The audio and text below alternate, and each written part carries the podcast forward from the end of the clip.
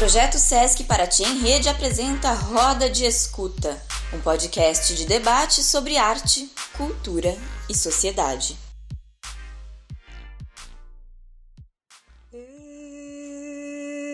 Ei, olha pra mim. Ei, olha pra mim. Ei, olha pra mim. Ei, olha pra mim. Boas-vindas a você que nos acompanha em mais um episódio de Roda de Escuta. Essa voz que nos pede para olhar é a voz da Cláudia Ribeiro, artista moradora de Paraty. As palavras que ela canta foram escritas para a abertura da exposição Alma Adornada, realizada pelo Sesc Paraty no fim de 2019. Ei, olha pra mim. Essa exposição foi idealizada por Daniela Guirra, que é uma das nossas convidadas desta conversa. E nós vamos ouvir também as palavras de Giovana Xavier, professora, doutora e pesquisadora da história intelectual de mulheres negras. Sou olhos, mãos, braços, pés, passos, pernas, lábios, cabelos. Sim, sou meu nariz. Hum, e, olha pra mim. As palavras da Cláudia vão nos acompanhar nesse episódio. E, para começar, eu peço que as nossas convidadas se apresentem. Dani, por favor. Olá, tudo bem? É, obrigada pelo convite. É uma honra estar aqui dividindo esse espaço é, com Giovana Xavier, preta doutora, toda a minha admiração. É, meu nome é Daniela Guirra, eu sou formada em design de moda pela Universidade Federal de Goiás, tenho 34 anos e moro há nove anos em Paraty. É, nesse momento, eu estou debruçada sobre a minha pesquisa em busca étnica e na produção de adornos, então é sobre isso que a gente vai abordar hoje. E é isso. Giovana, por favor, pode se apresentar também para os nossos ouvintes. Bom dia, meninas. Bom, é prazer estar aqui, né? Poder estar com você, Dani, que eu super admiro Dani Guirra, né? Assim, acho que é uma super uma super potência, super criativa, inspiradora, uma artista maravilhosa, assim, muito representativa de um cenário de, de conquistas dos últimos anos, né? E eu sou Giovana Xavier, sou professora adjunta da Faculdade de Educação da, da UFRJ, coordeno o, o, grupo de estudos e pesquisas intelectuais negras e também desenvolvo um trabalho como, como ativista intelectual, principalmente no, no Instagram, através do, do arroba preta doutora. E sou mãe do Peri. O que são os adornos? Então, quando a gente fala em adorno, é, a gente está falando de algo que tem um significado, então, para pensar de maneira bem prática, assim, de cara, é, quando a gente pensa em adorno, a gente precisa pensar que é algo que é feito, é uma peça que é pensada e produzida com um propósito. Então, ela vai além de enfeitar o corpo. Então, tratando de uma maneira técnica e bem simples, assim, se a gente pensar, por exemplo, num outro tipo de acessório, uma bijuteria, é, essa bijuteria ela tem um outro modo de operar. Ela, ela é mais voltada para enfeitar e para embelezar e ela, e, e esse, ela não, não carrega o significado que os adornos corporais carregam. Então, quando eu trabalho esse termo e produzo é, com um propósito, com uma intenção, produzo os adornos, as peças, é, eu estou trazendo, no meu caso, a minha história e estou abordando é, outras questões dentro de algo que é palpável, que é material, que é o adorno. Dani, como que é o seu processo criativo? Eu acho que você já ia até falar sobre isso agora, mas é, eu percebo que o seu trabalho tem uma relação muito forte com a terra, com a natureza, com o que a gente tem em Paraty. É, essa presença das conchas, dos peixes no seu trabalho. Então eu queria que, que você contasse um pouquinho como é esse seu processo de criação. É, a minha referência, ela vem todo o meu trabalho, meu processo artístico, o grande ponto de mutação. Eu sempre fiz adornos, eu sempre fiz é, peças para embelezar, para enfeitar peças para o corpo. Mas o ponto de mutação aconteceu aqui em Paraty, quando eu cheguei há nove anos, e eu comecei a trabalhar numa loja de arte indígena. Eu vim para trabalhar nessa loja que hoje é o Centro de Artes Nativas e Originárias das Américas, o Canoa. Então, é, ali eu entrei em contato com algo que eu ainda não tinha conhecido, que, que são que é a arte e as peças com significado, que é a arte indígena. Então, é, é a arte caiçara, a arte quilombola, a arte local também. Então, eu percebi ali que tinha uma que o que eu fazia é, já desde criança poderia ter também um significado. Então, é, passaram-se alguns anos até eu entender que linkar esse fazer manual com a minha história, a minha história é negra. Então, hoje eu trabalho é, o fazer linkado com a minha história. A relação com Paraty é porque eu, eu acredito que os adornos é uma maneira, que eu, um recurso que eu tenho usado para me comunicar. E esse recurso tem sido muito eficiente não só para comunicar, mas para acessar pessoas, acessar mulheres. Então, isso não é algo novo, não sou eu que estou inventando isso, isso é visto em é, todos os povos do mundo, grupos étnicos, mas especificamente na minha pesquisa, que eu chamo de busca étnica, que é o resgate da história do meu povo, é, eu, eu resgato esse fazer manual como uma ferramenta de reconstrução de uma identidade. No caso, a minha identidade é uma identidade afro-brasileira. Então, quando eu chego aqui nesse território, é, eu, eu encontro esses materiais e eu vou trabalhando de uma maneira observando, tendo também a arte indígena, a arte caiçara, a arte quilombola como objetos de estudo, como uma referência, eu vou trabalhando com o que eu encontro aqui. Então, em qualquer outro lugar do mundo que eu estiver, eu vou buscar é, trabalhar com esses materiais que eu encontro ao meu redor, o que está disponível aqui. E de que modo esses adornos fortalecem as identidades negras? E eu faço essa pergunta para vocês duas, tanto para a Dani quanto para a Giovana. É...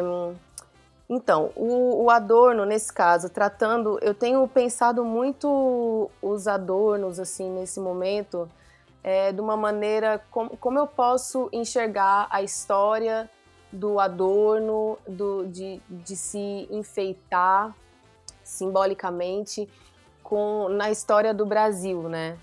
Então, dentro da minha pesquisa de busca étnica, e, e essa pesquisa é bem pessoal mesmo, é procurando saber sobre meu avô, sobre a minha avó. Então, entendendo um pouco dessa da história da escravização do, no Brasil, é, eu entendo que desde sempre que os, os povos negros chegaram aqui, que pessoas negras chegaram nessa terra, eu entendo que já havia uma resistência e que os adornos e outros aspectos da cultura negra já eram usados para resistir e para reafirmar a identidade de pessoas negras. É, ah, eu acho que a Dani super respondeu, assim, acho que é muito legal essa, essa perspectiva. Acho que o, o Adorno na, é, um, é um artefato super importante para a escrita, para o resgate histórico, né? Porque a gente tem uma, uma cultura dominante que associa a escrita apenas à, à cultura do alfabeto, do livro, né? do impresso. E, na verdade, assim, reviver, resgatar a sua história através de, da confecção de, de, de peças artísticas para vestir o corpo e a partir desse vestir o corpo, escrever uma história que conecta passado e presente, eu acho que é que é de uma sensibilidade, de uma de uma grandiosidade, de uma necessidade fundamental, assim, porque também materializa, né? O, o, os adornos são peças materiais, é uma escrita de uma história material, né? E com elementos selecionados pela, pela artista, no caso, né? E eu acho muito bonito isso no, no trabalho da Dani, assim, a sinceridade também com a qual as peças são são construídas, são apresentadas, algumas inclusive sendo narradas em redes sociais, o, o processo de construção tudo isso faz parte do adorno, né? Eu acho que a joia em si, não que ela seja menos importante, mas ela é o resultado final de todo um processo de contação de histórias, né? Então acho que a importância está aí, tanto no processo de confecção quanto no, no registro final. É fantástico. Eu imagino que quem está ouvindo a gente agora e não conhece o trabalho da Dani deve estar tá tentando imaginar o que isso tudo que nós estamos falando, essas peças. Então, é, eu aviso agora que nós vamos publicar no site do Sesc Paraty, que é o sescparati.com.br, o link para essa conversa, para esse podcast, e junto com ele nós vamos publicar também algumas fotos da exposição Alma Adornada, que foi realizada em 2019 pelo Sesc com idealização da Dani. E eu queria aproveitar, Dani, é, para a gente falar um pouco sobre o processo dessa exposição, né, da exposição Alma Adornada, que teve fotos lindíssimas da fotógrafa Marcela Bonfim.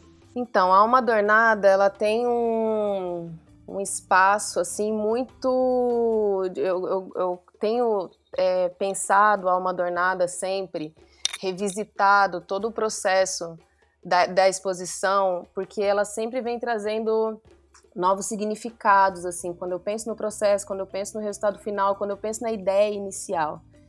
Então, inclusive, eu estava te falando isso mais cedo, né, Carol, que eu abri o catálogo agora, é, agora antes da gente começar a nossa gravação, e eu comecei a ler o texto da Giovana e me emocionei mais uma vez, porque é muito importante para mim, para nós, enquanto mulheres negras, é, ver materializado é, nos adornos, na escrita, nos rostos dessas mulheres, é algo que nós não estamos acostumadas a ver, sabe? É, que é um lugar onde um lugar que não, ainda não foi construído para gente, que nós estamos construindo agora, sabe? Nós estamos rejeitando o lugar que foi imposto para gente e construindo uma nova identidade mesmo.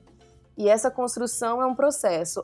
A, exposição Amadornada, é, quando eu pensei nesse, nesse momento, é, a ideia central era visibilizar rostos negros em Paraty. Isso é, já faz mais de, de, mais de um ano e meio que eu tenho essa ideia. A gente começou a pensar a exposição via Sesc mais ou menos um ano atrás, né? Foi um pouquinho antes da Flip do ano passado. É, e a ideia central sempre foi essa: visibilizar rostos negros em Paraty. Essa ideia ela parte da minha experiência pessoal, desenvolvendo os adornos e contextualizando esses adornos no meu corpo que carrega a minha história. Então, através da fotografia, no meu caso do autorretrato, eu ia me registrando e eu via o quanto é, estava sendo revolucionário para mim me ver nas fotos e me gostar, é, adornada ou não. Mas eu, eu, percebi que ali tinha, tinha algo que de, era muito revolucionário me olhar e me gostar. Então, essa foi a condição é, inicial da construção da minha autoestima e criou um ambiente muito bom para que eu para que eu me autoavaliasse, para que eu tivesse uma autocrítica sobre a minha existência, sobre a minha história e finalmente conseguisse me reposicionar, sabe? O que que o, o que que meu corpo negro é e quer nesse mundo. Então foi a partir dessa experiência pessoal, eu penso a exposição Alma Adornada. É, é claro que a partir dessa ideia bruta de é, de visibilizar rostos negros em Paraty e a, muitas coisas aconteceram, né? Porque a gente teve como resultado uma exposição ela vai muito além de mostrar mulheres negras na cidade, mas que aborda questões territoriais, esse muito preocupante esses efeitos da colonização que é que é muito romantizada aqui nessa cidade colonial, né? Mas ela é muito conveniente para o turismo.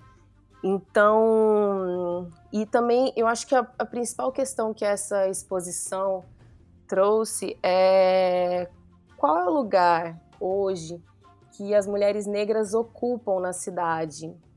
Quem são essas mulheres negras? Né? Então, quando a gente traz, através da curadoria é, da Mauricéia Pimenta, que é caiçara e faz, que é caiçara de São Gonçalo e que faz, que fez parte da, da equipe de produção, junto com a Eloá Moraes, que é assistente social do CAPES.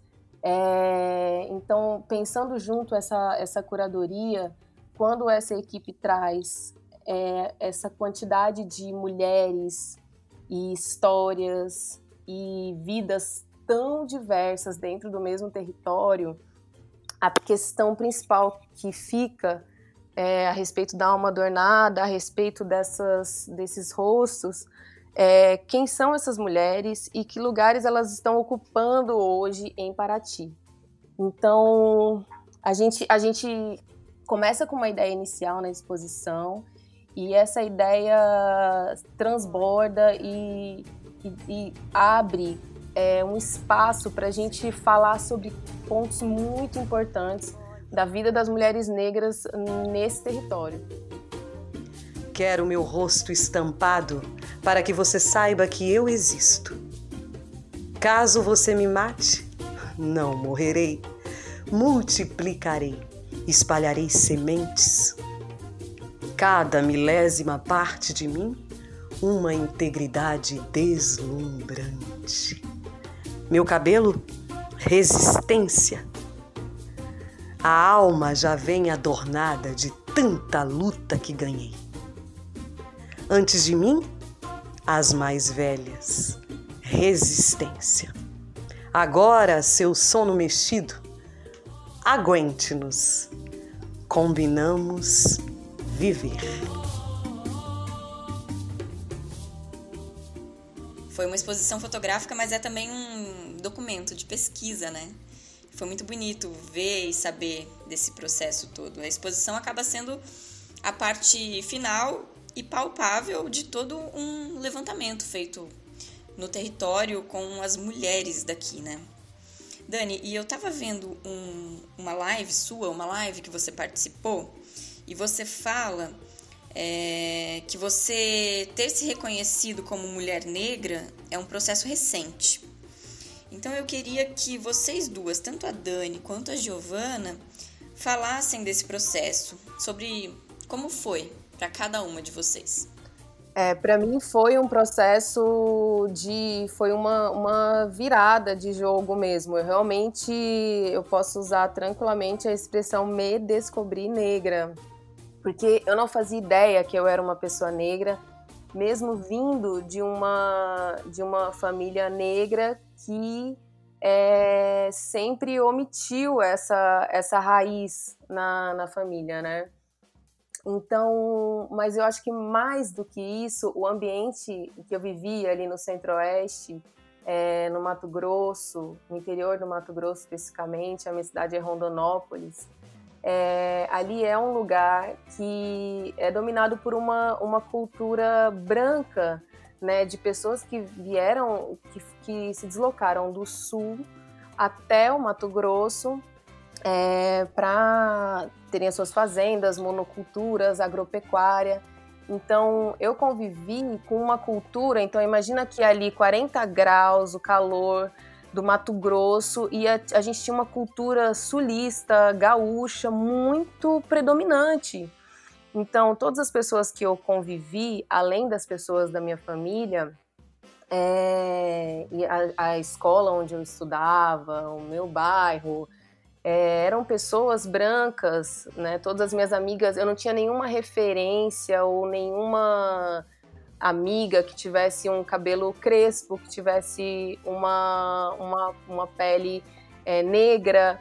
Então, eu cresci muito mais num modo tentando me adaptar e tentando é, parecer e tentando agir como uma pessoa branca e gostar do que era do que estava sendo colocado, do que de fato algo que tivesse a ver com as minhas raízes e com a minha história.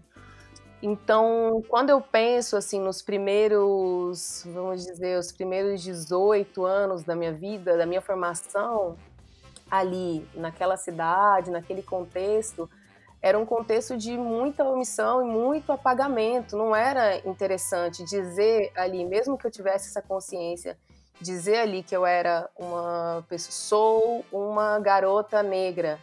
Era muito suicídio social porque ali ficava bem claro tudo que é, é negro, é indígena principalmente, né? Ali que a gente tem muitos grupos étnicos ali naquela região, é, era realmente colocado como algo negativo. Então, para mim, foram muitos anos entre esse processo que eu saí dali, fui estudar e fui para outros lugares e viajei, conheci outras pessoas, outras referências. Então, os anos que se passaram entre a minha saída do, do Mato Grosso até chegar aqui, até chegar aos últimos quatro anos, né? Eu tenho 34. O que, que aconteceu nesse intervalo de tempo que eu saí de lá e cheguei até aqui, é, até eu me entender como uma pessoa negra, né?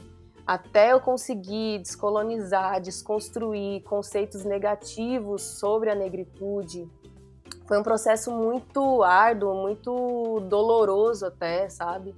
E assim, você tem recortes, né? No caso ali é, da minha cidade, era muito explícito, né? Na, é muito fácil você exemplificar porque fica muito explícito, né? As populações que chegaram ali no começo de 1900 para por conta de garimpo, no caso a minha família que veio da Bahia, uma parte da minha família veio da Bahia para foi da Bahia até o Mato Grosso para trabalhar no garimpo, né? É, e depois na década de 70 você tem uma toda uma população do sul que vai já com privilégios, já com muitas facilidades para poder ter suas terras, construir suas vidas ali e esse, nesse momento, é a população que tem o poder, o dinheiro, as empresas, os empregos, é, e não a população que estava ali antes, e tão poucos indígenas. É, você diz muito, é um recorte né, do Centro-Oeste, mas diz muito sobre o Brasil, né? E de, de maneiras, de, de algumas maneiras com outros contornos, em outros é, em outras situações, mas a, o caminho é, é o mesmo, né? A desvalorização dos povos nativos, a desvalorização da população negra, que serve só como mão de obra, é, que é vista né, só como, uma, como mão de obra, e a hipervalorização da população branca, que é a população que acaba sendo a detentora dos poderes, do, poder, e é quem contrata, é quem tem o dinheiro e é quem pode é, dizer, né, se a gente for pensar agora mais profundamente, é quem pode dizer quem vai ser subalterno ali na, naquela situação ou não. Você acha que essa sua mudança, esse, o seu processo de reconhecimento enquanto mulher negra, ele se relaciona diretamente com a sua mudança para Paraty?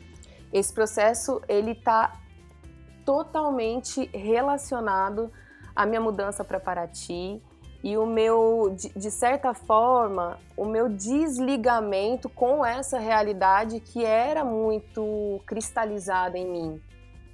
Né? A negação, a omissão das minhas raízes.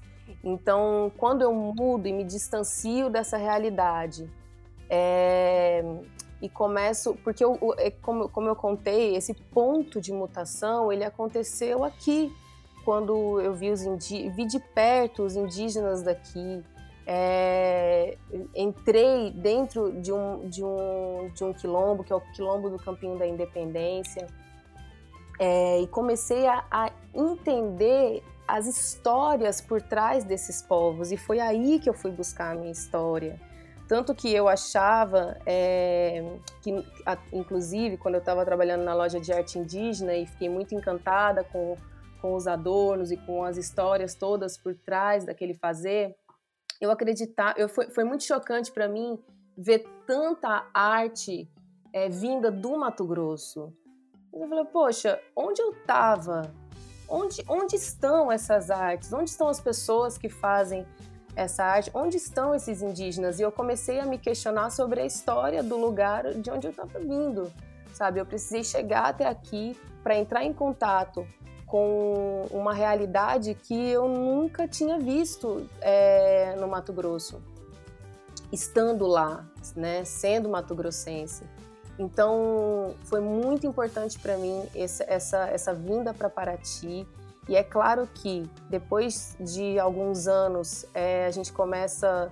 Eu, eu, eu comecei, principalmente após a Alma Adornada, um olhar mais crítico sobre a construção da cidade também, que é uma cidade colonial e que mantém é, esse espírito romantizado do colonialismo, né? Mas cada pedra do centro histórico foi colocado por uma pessoa negra. Então, e a gente vai e a gente vai precisar falar sobre isso e questionar, né, onde depois que as, que as pessoas negras colocaram essas pedras, para onde elas foram e onde elas estão agora então, esse, esse é o meu processo, esse é a, é a minha ligação com Paraty. É, e esse, esse território é muito importante para mim. E para você, Giovana, como foi esse processo? É, essa é uma pergunta, assim, né, ela é uma pergunta que se repete. Eu tenho pensado muito, né, sobre também a, a importância das perguntas que se repetem, né? Por que, que elas se repetem? E também tenho pensado a partir dessas repetições sobre como que é relevante também fazermos novas perguntas, né, para nós mesmas, para as pessoas com as quais a gente a gente é, interage. Acho até que nesse sentido a, a exposição, é, há uma adornada, são novas perguntas produzindo novas respostas. Eu acho que essa questão do, do reconhecimento como mulher negra, ela é, ela é individual, porque cada uma de nós tem a nossa história, mas ao mesmo tempo são histórias individuais em que vários pontos se encontram, né? É, para mim essa pergunta ela é muito, ela não, ela, ela é muito ela é distante da minha história porque não teve um, um reconhecimento, né? Eu sempre me sempre me soube negra, né? Eu acho que o que teve de mudança foi a possibilidade de ao longo da vida ter tido a oportunidade de ressignificar o sentido da palavra negra, né? Então eu venho de, de uma família é, protagonizada por mulheres negras que tinham uma ascensão de uma classe baixa para uma classe média baixa, então isso também fazia com que em muitas ocasiões nós fôssemos a única família negra no prédio, no bairro, em determinados grupos, coletivos também. Então essa minha negritude foi sendo forjada dessa maneira, né? Então não teve esse processo de, de me reconhecer.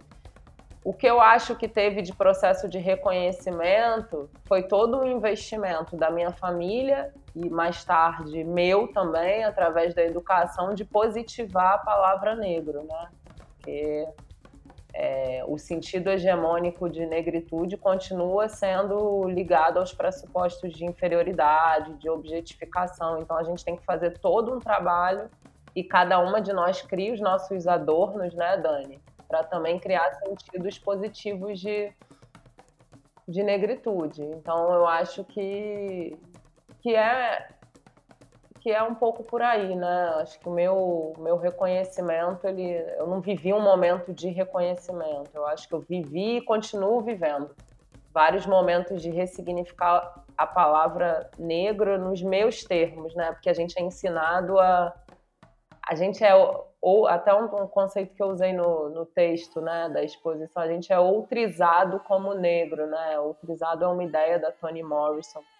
É, Então a gente é sempre atribuído, né? Alguém nos atribui a negritude. E quando a gente define a negritude nos nossos termos, exala essa, essa autenticidade, né? Que eu acho que o trabalho da, da Dani traz. É um trabalho muito autêntico, porque também tem uma autodefinição do que, do que é ser mulher negra, né? Não é ninguém que está dizendo, é ela que está tá afirmando. Então eu, eu vejo muito dessa maneira, como professora universitária também, num, num, espaço hegemonicamente branco, como é a universidade, a UFRJ em particular, eu também tenho praticado várias autodefinições de, de negritude, né? Então acho que a discussão sobre reconhecimento, ela é importante que abra que se abra espaço para falar também como cada uma de nós cria as nossas auto autodefinições, porque se reconhecer a partir de algo que está pronto e não foi definido pela gente é muito,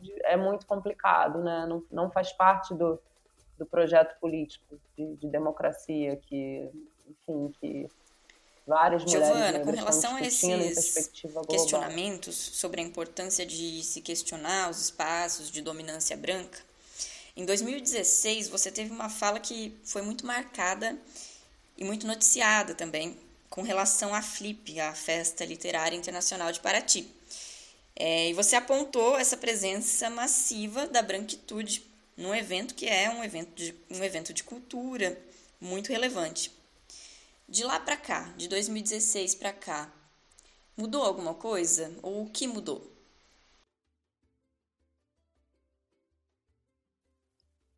Eu percebo mudanças para começar em mim mesma, né? porque já são quatro anos, muitas coisas aconteceram no Brasil, assim como na minha vida, na da Dani, na sua também, Carol. É, eu acho que hoje eu estou muito mais pensando para responder a pergunta, né? Olhando de, é, de frente para trás, eu estou muito mais pensando na importância de pensando e praticando a importância de produzir ações e discursos alternativos que não necessariamente passam por questionar o dominante, a hegemonia. Eu acho que cada vez mais a gente precisa centrar as nossas energias nos nossos processos criativos, né? ao invés de também conduzir as nossas agendas de vida, de trabalho, de ativismo para um eterno questionar, um, um eterno confronto direto. Em 2016, é, eu não pensava dessa maneira e continuo achando super importante assim o movimento que, que aconteceu, é, a pontuação do, do, do, meu texto, né, com toda a reverberação que gerou da, da carta aberta, né, a Flip, questionando o fato de estar homenageando as mulheres enquanto autoras, né, a produção feminina, e ao mesmo tempo nessa homenagem não ter nenhuma mulher negra como, como convidada. É, de lá para cá, a gente tem mudanças que qualquer, qualquer pessoa minimamente familiarizada né, com, com a história da, da literatura, do mercado editorial no Brasil, consegue identificar, né? Começar pela própria Flip, que nos anos seguintes, né, também tem muito a ver com a curadoria super cuidadosa e, e engajada e qualificada da, da Josélia nos dois anos posteriores, a gente começa a ver que 2016 com a carta aberta e todas as reverberações que essa carta gerou, né, que ficou, se tornou histórico o conceito de, de arraiar da branquidade, que é uma estratégia também de produção de conhecimento científico de através de um conceito que é pensado a partir de através de um conceito que é, você é, estimular, promover impulsionar uma agenda pública de, de debate, né? Porque é um conceito que mexe com, com o imaginário brasileiro, né? E mexe em temas sensíveis que normalmente a gente não a gente não quer discutir, né? A gente é mais, a gente está mais acostumada a falar de como, como os grupos subalternizados constroem seus processos de, de reconhecimento do que como os grupos dominantes mantêm o seu, os seus privilégios, né? Então, assim, eu acho que sim, muita coisa mudou. O padrão do mercado, ao mesmo tempo, assim, são, é importante observar como as permanências e as rupturas coexistem, né? É, por mais que tenham havido aberturas de espaços, o mercado editorial, por exemplo, o padrão hegemônico continua sendo masculino branco. A gente conseguiu penetrar nesse espaço. É, e isso tem sido muito importante porque tem reverberado em uma série de outros movimentos, como, por exemplo, na política institucional, né? você tem um cenário nacional com mulheres negras ocupando, através de eleições, cargos eletivos e propondo uma série de iniciativas criativas, né? As, as mandatas coletivas, você tem isso em diversos estados do, do Rio de Janeiro. Então, acho que, que sim, essas mudanças elas também não se elas elas são articuladas né a gente estava vivendo um tempo que é muito diferente de hoje né é meio surreal a gente está falando de quatro anos e e é um, são dois Brasis totalmente diferentes, em alguma medida antagônicos. Né? A gente ainda estava ainda tava muito forte as reverberações do, dos, governos, dos governos democráticos, né? todos os impactos nas universidades, da chegada significativa, de número significativo de, de estudantes negros, abertura de concursos públicos, que foi, inclusive, também me oportunizou fazer um concurso e me tornar professora universitária. Então, assim, são mudanças processuais que, que realmente são, são indicativas do potencial de, de mover estruturas e que agora a gente vivencia um cenário em que precisamos continuar lutando e, ao mesmo tempo, desenvolvendo estratégias para que essas conquistas que se materializaram nos últimos 10, 15 anos, ou no caso da Flip, nos últimos quatro anos, sejam não só suportadas, sustentadas, quanto ampliadas, né? Então eu sou, eu não, eu acho que eu sou uma pessoa otimista e ao mesmo tempo realista. Sim, houveram muitas mudanças, isso foi super importante. Ao mesmo tempo, o padrão hegemônico permanece o mesmo. E eu acho que esse é um ponto importante da gente, da gente discutir. Quais foram os espaços que foram conquistados? Quais são os modelos que o mercado editorial preconiza para para mulheres negras? É, como é que isso vem sendo, como é que esse conhecimento vem sendo distribuído? Porque me chama muito a atenção, né, nas, edições que eu participei da, da Flip, é, o fato de ter sempre também, assim, é um cenário em que autoras negras têm ocupado, né, a lista dos livros mais vendidos na, na festa e no próprio mercado editorial ao longo do ano, e isso é muito importante. Isso é uma conquista política protagonizada por mulheres negras de diferentes segmentos, de diferentes regiões, de diferentes partes do Brasil, eu não tenho dúvida que a maioria do público que compra esses livros somos nós, né? Então acho que isso também é importante de ser falado. Mas ao mesmo tempo, voltando a uma fala da Dani da questão das pedras no chão de Paraty, a gente continua vendo uma quantidade significativa de autoras negras arrastando malas e vendendo seus livros individualmente nas ruas de Paraty durante a Flip. Esse é um cenário que permanece.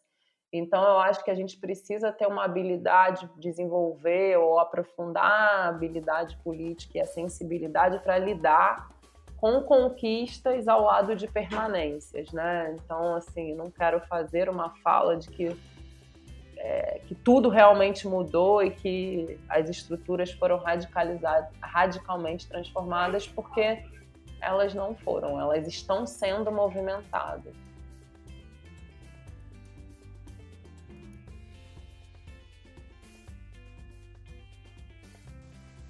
Dentro do campo dessas, das conquistas, a gente tem a Casa Poéticas Negras, que foi inclusive tema de um dos nossos podcasts do Conversas Literárias recentemente.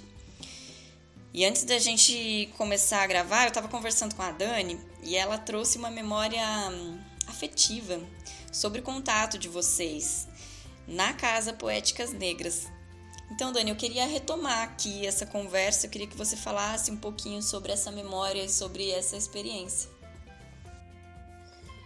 É, esse encontro foi muito importante, foi muito interessante, porque esse movimento, a Casa Poéticas Negras, que naquele momento, é, em 2019, estava sendo encabeçado pela Ângela Damasceno e pela Flávia Alves, é, foi um marco ali na Flip em 2019, principalmente é, para a população local e para o impacto que essa, que essa ação, esse movimento teve e como esse movimento continua se mantendo vivo também nas redes, falando sobre isso, promovendo outras ações.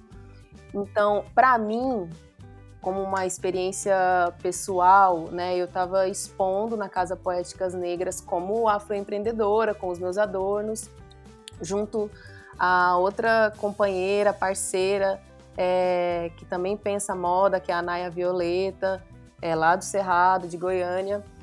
Então nós estávamos ali enquanto estava rolando toda a programação, os escritores, artistas, todos negros, é, é, os escritores vindo, vindo pelas suas editoras ou vindo independentemente a convite da casa.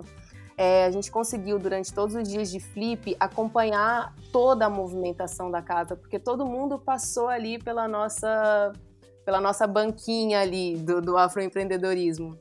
Então, quando é, a Giovana surgiu ali no nosso espaço, eu já, já acompanhava ela pelas redes, né? E isso foi, foi um, um, um, momento muito importante, esse momento do em que nós, mulheres negras, começamos a nos posicionar na, nas mídias e mais do que se posicionar, comunicar e mostrar as nossas as nossas vidas, o que a gente fazia e como nós somos diversas e, e multi, né? Então, para mim, pode ser que tenha sido a primeira vez que eu vi uma mulher negra, uma foto de uma mulher negra fazendo yoga. Então, é, eu, eu e, e, como era importante, e como foi importante para mim também ver perfis no Instagram, como o da Giovana, como de muitas outras mulheres negras, é, se, se colocando nesse lugar da, de, de, de ser desconstruindo é, os lugares, as, posi as posições. Então, se, se, eu, se, eu, se eu vejo, ah, preta doutora Giovana Xavier é uma intelectual negra, já vem toda uma imagem na minha cabeça. E quando eu olho é, o Instagram dessa pessoa, ele desconstrói e buga e bagunça toda a minha construção é, sobre o que é ser uma intelectual. Então, isso foi tão, mas tão impactante e tão importante para mim, é, porque eu consegui também, a partir dessa bugada, desse tilt, conseguir reorganizar que eu não precisaria independente do que eu escolhesse fazer ou ser na minha vida, eu não precisaria é, seguir qualquer tipo de coisa que estivesse sendo posta ou esperada de mim enquanto mulher negra. Então, quando a gente se. Quando eu, eu vi a Giovana na Casa Poéticas Negras, e ela se aproximou ali é, do lugar onde eu estava, com os adornos, foi muito, foi muito natural a gente conversar e se aproximar porque eu já tinha uma admiração muito grande e um respeito muito grande por uma trajetória que reconstrói uma identidade, reconstrói uma, uma, uma, um posicionamento, sabe? Então, eu, eu, eu pensando muito é, e estudando muito sobre imagens de controle, né? E como a gente vem, que é, que é um termo da Patrícia Hill Collins, né? Que é, que é pensadora e ativista estadunidense, então, e eu e comecei a me questionar, então é uma junção de coisas, né, que aconteceram até, até a gente chegar aqui. É, qual espera-se que a mulher negra ocupe um lugar, né? E que lugar é esse? Então essa imagem ela está construída sobre uma, uma imagem de controle. Quando a Giovana e outras mulheres e eu posteriormente digo eu, eu vou recusar essa imagem que estão esperando de mim, vou fazer outra coisa e vou fazer do meu jeito e vou fazer e vou me respeitar e não vou negociar a minha humanidade, não está para jogo a minha humanidade. É, a gente tem aí uma reconstrução de uma identidade que é importante, uma referência que é criada para outras mulheres e isso de fato pode mudar a vida de muitas mulheres como mudou a minha, sabe? Então eu considero esse momento na Casa Poéticas Negras, é, a quantidade de mulheres negras se reposicionando e reconstruindo e revendo as suas trajetórias ali, muito, muito importante. Foi muito impactante esse momento na Flip pra gente. Eu acho que essa questão que a Dani coloca, eu fiquei até emocionada mesmo. Ela, ela é... Dani, você sabe que eu acho você fantástica, né? Eu comecei falando disso e vou continuar repetindo. É... Eu acho que ela volta ao que eu estava é, trazendo também da importância da autodefinição para mulheres negras, né, para os nossos processos identitários, subjetivos, mas eu acho que as nossas autodefinições elas têm sido fundamentais também como lições na história do Brasil. E eu acho que a Casa Poéticas Negras, né, é, conduzida pela Ângela e pela Flávia, como a Dani muito bem colocou, é um exemplo disso e muitas vezes eu, eu lamento que a gente, que não é o caso aqui, mas que a gente foque a discussão apenas, que a gente reduza a discussão ao fato de, ah, esse ano a Flip tem uma casa dedicada a autoras e autores negros. Mas o que, que é isso? Isso é um projeto político em que cada detalhe da casa é pensado e que em outros espaços a gente sabe que funcionam de outra forma. Então, assim, pensar em como receber as pessoas bem, que comidas serão servidas e que vão nos conectar com as nossas histórias, que empreendedoras devem politicamente ocupar aquele espaço, que tipo de letramento a gente quer, a gente tem para oferecer para o público, para o país, para o Brasil. E eu acho que a casa é um exemplo muito representativo de um, de um projeto alternativo de mulheres negras, não só para Flip, mas para pensar para pensar e, e, praticar outras outras é, não outras né? Novas histórias do Brasil que também não são novas né? São bastante antigas. Eu acho que o que tem de novo agora e entra na conta das das conquistas que precisam ser celebradas, né? Eu acredito muito nisso. É, eu acho que o que entra na conta dessas dessas conquistas é isso, é a possibilidade de visibilizar as nossas autorias. Então, assim, a Dani com 34 anos, né, tá aqui falando como autora, como artista, como autora de uma de uma exposição, enfim, como uma empreendedora importante na cidade de Paraty, né? Eu tenho 41 anos, sou uma professora universitária, né, numa universidade na UFRJ que esse ano está completando um século, por sinal. Então, eu acho que assim são evidências de projetos alternativos para o Brasil, né? É... Então, de novo, essa questão da autodefinição, eu acho que ela ela é muito importante, não só no sentido do processo de se descobrir, de se tornar negra, é claro que isso é fundamental também de ser debatido, é, da gente viver e falar desses processos, mas eu acho que a autodefinição também para os projetos políticos que a gente tem construído. A Alma Adornada não, não é só um, um evento cultural no Sesc de Paraty, né? Ela é uma alternativa para que mulheres negras Bom, agora nós já vamos protagonistas da sua história. Da conversa. E falando em futuro, né, em projeções para o futuro, vocês conseguem pensar um futuro, talvez a longo prazo, onde exista uma total quebra desse padrão hegemônico? Bom, eu quero dizer que eu, eu preciso, eu tenho o dever, eu não tenho escolha a não ser é, continuar fazendo é, esse trabalho, pensando, repensando, reconstruindo é, a partir da, da minha história. E, bom, como eu tenho depois do, do, momento que eu tive as minhas duas filhas, eu comecei a também pensar de uma forma diferente. Eu, eu tô mais esperançosa, mas porque eu também quero, mesmo que eu não veja uma grande mudança, mas ainda assim estou vendo as alternativas e ajudando a construir essas alternativas, é, eu me sinto sim é, no, no, no, dever de construir uma, uma, uma situação e mais alternativas para essas para que essas mulheres, essas meninas é, cresçam numa, num mundo melhor que o, que o que eu cresci, né? Então é isso, pensando assim nas minhas filhas, eu em tudo que eu venho desenvolvendo, é, eu sou eu tenho muita fé e sou muito esperançosa nesse sentido. Ó, eu vou responder assim, eu não tenho. Eu vou responder dizendo que eu não tenho como responder se, se eu consigo, se, se esse futuro é vislumbrável ou não. Mas o que eu posso te responder é que eu tenho alternativas concretas para que ele possa acontecer.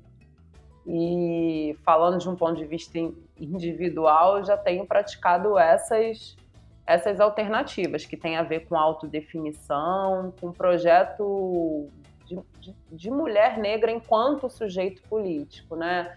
Então, por exemplo, estar tá dentro de uma universidade, investindo na produção de modelos científicos baseados na, em, na produção de conhecimento de feministas negras e, e formar centenas, milhares de estudantes dentro dessa perspectiva, faz parte de uma estratégia essencial para que esse projeto de futuro, que eu digo não de quebra, mas eu tenho pensado muito mais em alternativas, em que essas alternativas sejam viáveis e tenham poder também, tenham alcance e impactem um público que é muito importante de ser impactado. A gente vive num país em que um número considerável de milhões de brasileiros e brasileiras vivem abaixo da linha da miséria, uma renda mensal de menos de 100 reais. Então, assim, é mais sobre alternativa do que sobre quebra, para ser realista, né? É, eu acho que a gente precisa é, visibilizar e fortalecer as nossas alternativas. Então, intelectuais negras na UFRJ, uma adornada em Paraty, que eu tenho certeza, pelo que eu conheço da Dani, que não se encerrou na exposição, né? A uma adornada já deve estar com, como uma árvore cheia de, cheia de galhos, né? Por aí. E a pergunta então, que a gente que é mais feito sobre alternativa todos os nossos convidados, convidadas, é sobre esse momento, como você, como vocês têm vivido no cotidiano esse momento de pandemia, isolamento e quarentena. Bom, eu é, eu tô eu, eu moro né num, num, lugar muito privilegiado, num, numa casa com quintal, com rio no no, no final da rua, é, com horta. o meu vizinho tem uma horta maravilhosa. É, então, assim, eu estou conseguindo aqui, dentro desse, dentro desse momento, e eu também trabalho, meu ateliê dentro da minha casa, então eu estou conseguindo expandir os meus processos criativos, ter tempo para me cuidar, mais tempo com, com as minhas filhas também. É, então, de certa forma, eu estou tirando um proveito desse momento para me fortalecer, para é, é, estudar, para me cuidar, para cuidar das pessoas que estão perto de mim, é, até onde o meu braço alcança, as pessoas que eu posso apoiar. É, e é isso, falando de, um, de uma maneira individual é, e pessoal, é, é isso que está acontecendo por aqui na, na pandemia. E por aí, Giovana? Eu acho que eu vou muito na linha da Dani. É, é, é essa pandemia tem tem sido bem representativa de várias, vários sentimentos, assim, para mim. Primeiro é, acho até que tem a ver de novo com as pedras de Paraty. Eu acho que a história da população negra, né, enquanto uma comunidade negra, claro que dentro das diversidades de cada um, mas enquanto uma comunidade negra que chega aqui por processos de, de escravização, é uma história atravessada pela morte. E aí você poder, em um contexto de pandemia, racial global, você poder viver individualmente processos que dizem respeito à vida, né? A Dani está narrando e muito muito comprometida e muito sinceramente a trajetória individual dela na pandemia, é muito interessante, né? E eu também tenho me visto muito nessa situação, Dani, de tipo, o quanto dentro de um contexto super preocupante, trágico, de um projeto genocida do Estado brasileiro, eu tenho podido, nas quatro paredes da minha casa, investir num projeto de vida, priorizando a casa, a família, os processos criativos de, de escrita e, claro, né, dentro de um cenário caótico, emocional e, e estrutural também, porque viver intensamente, por exemplo, a maternidade implica da noite para o dia se tornar professora em casa, né? escolarizar em casa, dentre outras coisas. É, enquanto a panela de pressão está apitando, você está. Escreva nessa lacuna, né? É... Então, assim, eu acho que para mim tem sido bem. Tem sido um processo bem re... de reinvenção. Eu tenho me apropriado de, de terrenos que, claro, eu já conhecia antes, mas eu acho que com com uma energia de amor, de cuidado, de empenho que não estava sendo possível e eu acho que isso traz uma outra discussão, mas é papo para um outro podcast, né? O quanto que a gente naturaliza a nossa exploração. É... Mulheres, né?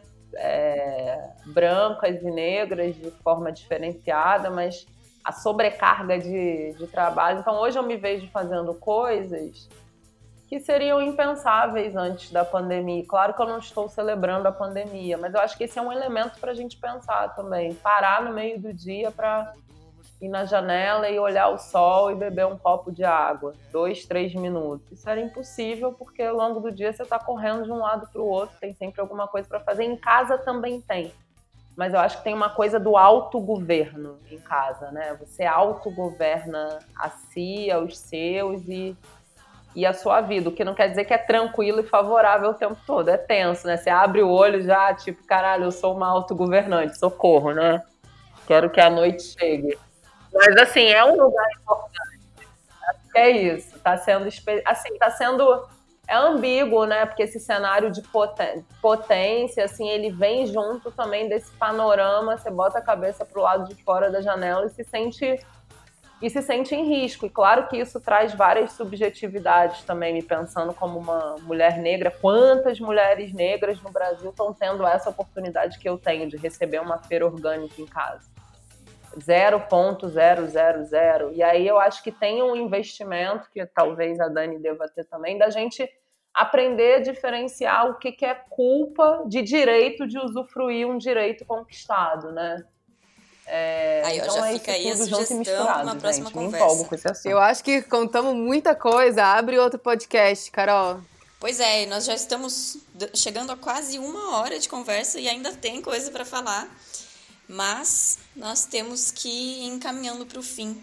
Então eu queria saber se tem mais algum assunto, mais alguma coisa que vocês gostariam de acrescentar. Muito obrigada, Carol. Muito obrigada, Sesc. Muito obrigada, Giovana, mais uma vez. Realmente foi muito bom, muito engrandecedor. Eu agradeço demais é, essa troca com vocês. E esse foi mais um episódio de Roda de Escuta, o um podcast de debate sobre arte, cultura e sociedade. Nós temos novos episódios sempre às quartas-feiras. Até a próxima! Nós, de almas adornadas, combinamos viver.